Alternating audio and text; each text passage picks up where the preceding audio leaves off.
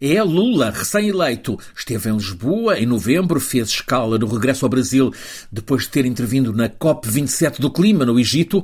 Agora, já como presidente, vai voltar por três dias em abril e com um programa intenso que inclui a participação como convidado de honra na grande festa do Dia da Liberdade em Portugal, a celebração da Revolução Democrática de 25 de abril de 74. Ele vai estar na festa dos 49 anos do 25 de abril.